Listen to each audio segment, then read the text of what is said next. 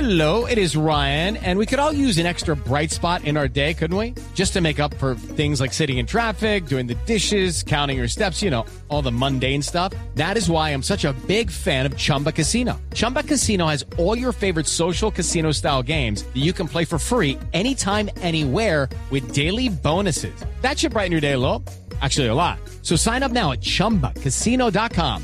That's chumbacasino.com. No purchase necessary. BGW. Void were prohibited by law. See terms and conditions. 18 plus. Curiosidad, no. Eh, imagínense que mm, ustedes les- son usuarios de los códigos de barras. Yo no, ¿sabes que nunca me ha funcionado? Tienes aplicación para escanear. Pues a QR? uno le tocan. Pero no digo que sean Ah, más pero usuarios. QRs o códigos de barras. Sí, sí, o- sí, QRs o ambas cosas. Pues el código de barras está en todos los productos. Sí, pero bueno, pero bueno, entonces los QRs. Entonces tenemos los QRs de los teléfonos. Ustedes tienen eh, y- aplicaciones que interpreten QRs. No, porque creo que eso le falta Sí, tres herboles yo y la sí. gente lo dejó. Bueno, yo lo tengo porque Eso sí está en franca decadencia. Sí. está en fraca decadencia. Pero espere, les cuento una noticia y ustedes me dicen.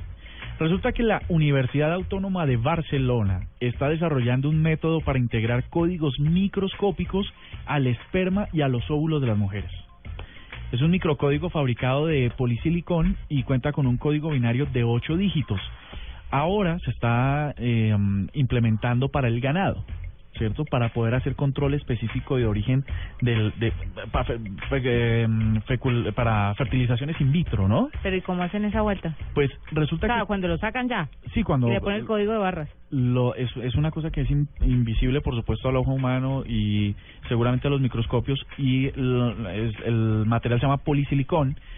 Y lo que pretende es tener una información completa de cada uno de los espermas y cada uno de los óvulos que se usan para las fertilizaciones in vitro.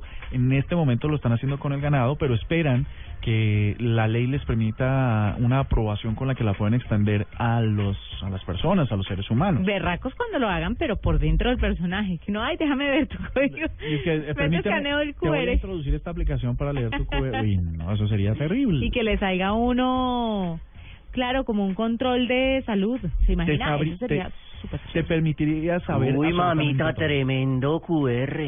Tremendo bagaje.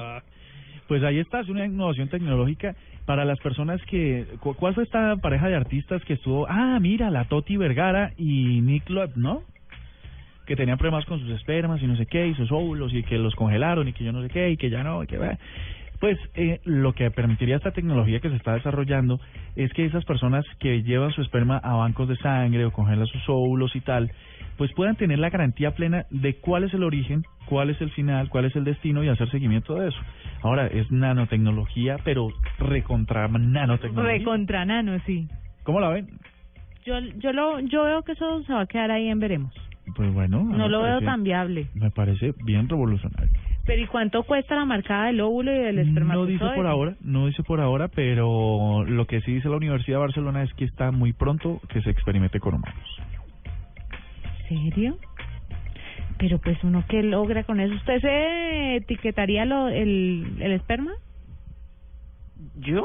No, gracias. No, porque En otra pasadita. ah, bueno.